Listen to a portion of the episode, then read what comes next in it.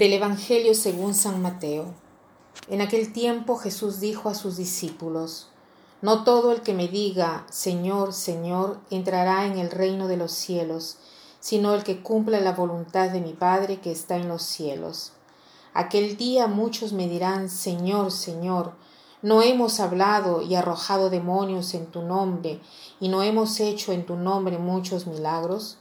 Entonces yo les diré en su cara, Nunca los he conocido. Aléjense de mí ustedes los que han hecho el mal. El que escucha estas palabras mías y las pone en práctica se parece a un hombre prudente que edificó su casa sobre roca. Vino la lluvia, bajaron las crecientes, se desataron los vientos y dieron contra aquella casa, pero no se cayó porque estaba construida sobre roca.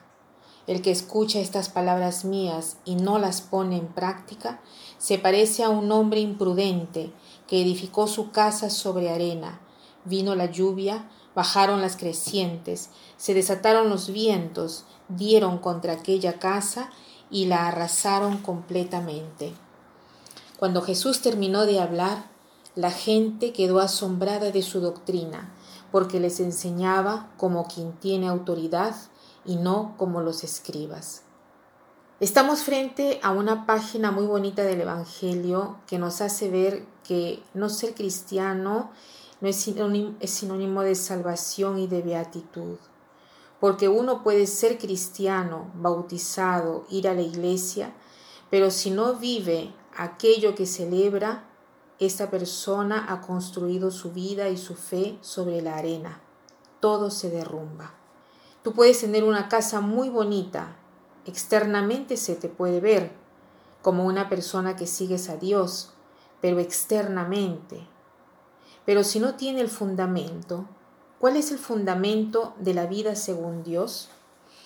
Es plantar las decisiones en el amor, no en el egoísmo, no en el seguir el instinto, no en el seguir las pasiones del momento, no en el seguir las emociones fuertes, sino en el seguir aquello que es bueno, justo, amable, honorado. Nosotros deberíamos tratar de ver en cada circunstancia cuál es la cosa justa que se debe hacer. No obrar por instinto. A veces nosotros reaccionamos en lugar de obrar. ¿Cuántas personas no se dan cuenta ni siquiera cuando responden porque responden según el instinto? Si se sienten ofendidos, responden con otra ofensa. Si se sienten traicionados, responden con otra traición. Y tratan de pagar con la misma moneda. El Señor hoy nos dice, no el que dice Señor, Señor, entrará en el reino de los cielos. O sea, no basta que tú invoques al Señor. El Señor te da una cita después de la oración. Ahí quiere ver si tu oración fue verdadera, auténtica. Porque una oración verdadera es una oración que es eh, aquella que es hecha no de palabras, sino hecha con amor. Una oración de decisión. Cada oración debe terminar con un propósito. No basta alabar al Señor, se necesita alabarlo con la propia vida. Esto quiere decir imitarlo, hacer vivir dentro de nosotros, manifestar su fuerza, su potencia en nuestra vida, en nuestras decisiones. ¿Cuál puede ser el propósito de hoy? Tratemos de ver cómo podemos construir nuestra vida, nuestras decisiones sobre la roca, o sea, sobre lo que es verdadero, justo. Cuando estemos por decidir cualquier cosa, desde qué cosa como, a qué cosa hago hoy en la tarde, a qué responsabilidad tomo o qué responsabilidad no tomo, cualquier decisión, sea grande o pequeña, tratemos de ver y preguntarnos qué cosa es lo que me empuja a decir sí o no a tomar la decisión o no tomar esta decisión? ¿Cuál es la razón, la motivación que me está empujando a obrar? ¿Dónde quiero ir? ¿Qué consecuencias me traerá esta decisión para mi vida? No basta hablar con el Señor.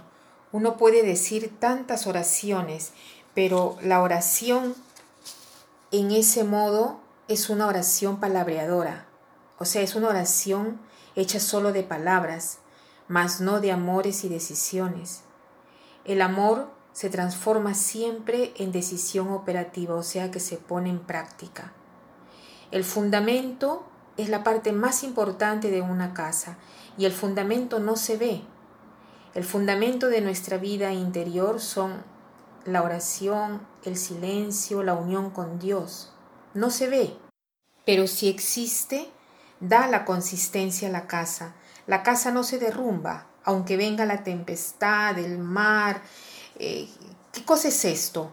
Todas las cosas que me son contrarias, todas las personas que son mis adversarios, todas las circunstancias de la vida que salen, suben como, como, como yo quisiera, o que salen como yo quisiera, pero no me muevo, continúo a obrar el bien, porque mi vida está apoyada sobre la roca, es decir, sobre lo que creo verdadero y no solo sobre lo que siento.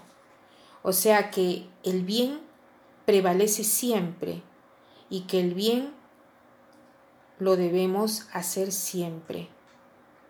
Para terminar, quiero citar una frase que dice así, el bien no hace rumor, el rumor no hace bien. El bien no hace rumor, el rumor no hace bien. Que pasen un buen día.